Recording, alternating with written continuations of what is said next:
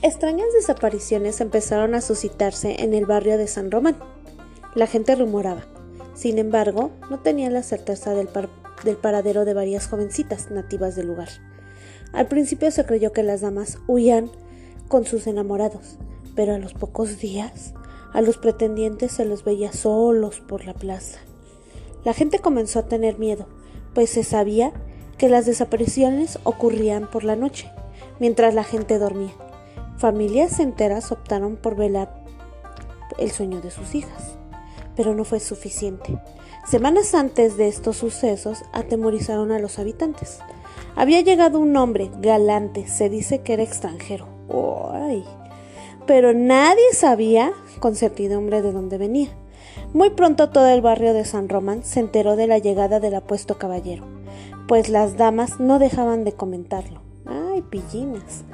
Con amabilidad y simpatía, el recién llegado se ganó la amistad de la gente importante, como el párroco, algunos comerciantes y sobre todo de las bellas damas jovencitas y casaderas. Mm, imagínense, quienes embelesadas por las anécdotas de que les narraba el forastero, nunca tenían oportunidad de indagar sobre su origen,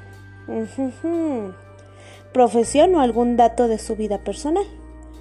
Por estos días también empezaron a escucharse ruidos feroces en la región. Ay, varios hombres pensaron en jaurías de lobos. Sin embargo, ningún animal de ganado o aves de corral fueron atacados. Los bramidos eran cada vez más fuertes y frecuentes, sobre todo por las noches, y casualmente coincidían con las desapariciones de las mujeres. Mm.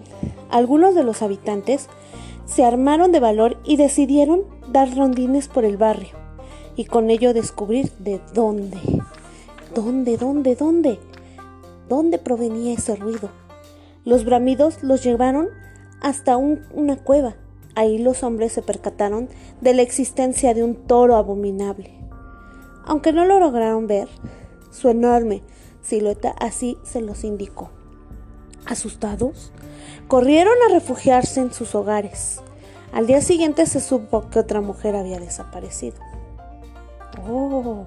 Luego entonces los, los, pobladores se percataron de que las jovencitas que desaparecían habían sido vistas días antes acompañadas del apuesto caballero, el recién llegado. Sí, échenle la culpa.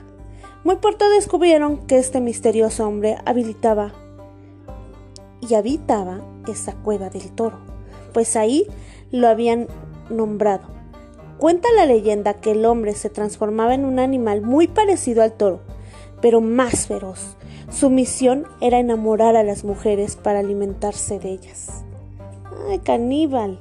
Se dice que las citaba a las afueras de la cueva a medianoche para proponerles matrimonio. Interesadas. Una vez ahí, las incitaba a dar un recorrido a la caverna.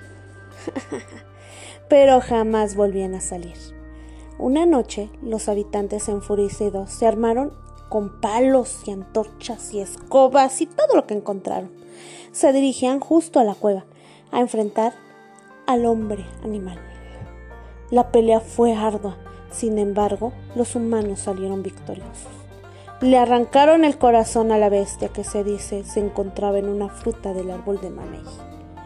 Hmm. Una tormenta cayó inmediatamente después de la muerte del toro, por lo que la cueva se inundó y nadie jamás tuvo acceso. La gente cuenta que aún pueden escucharse los bramidos de la bestia en la conocida cueva del toro.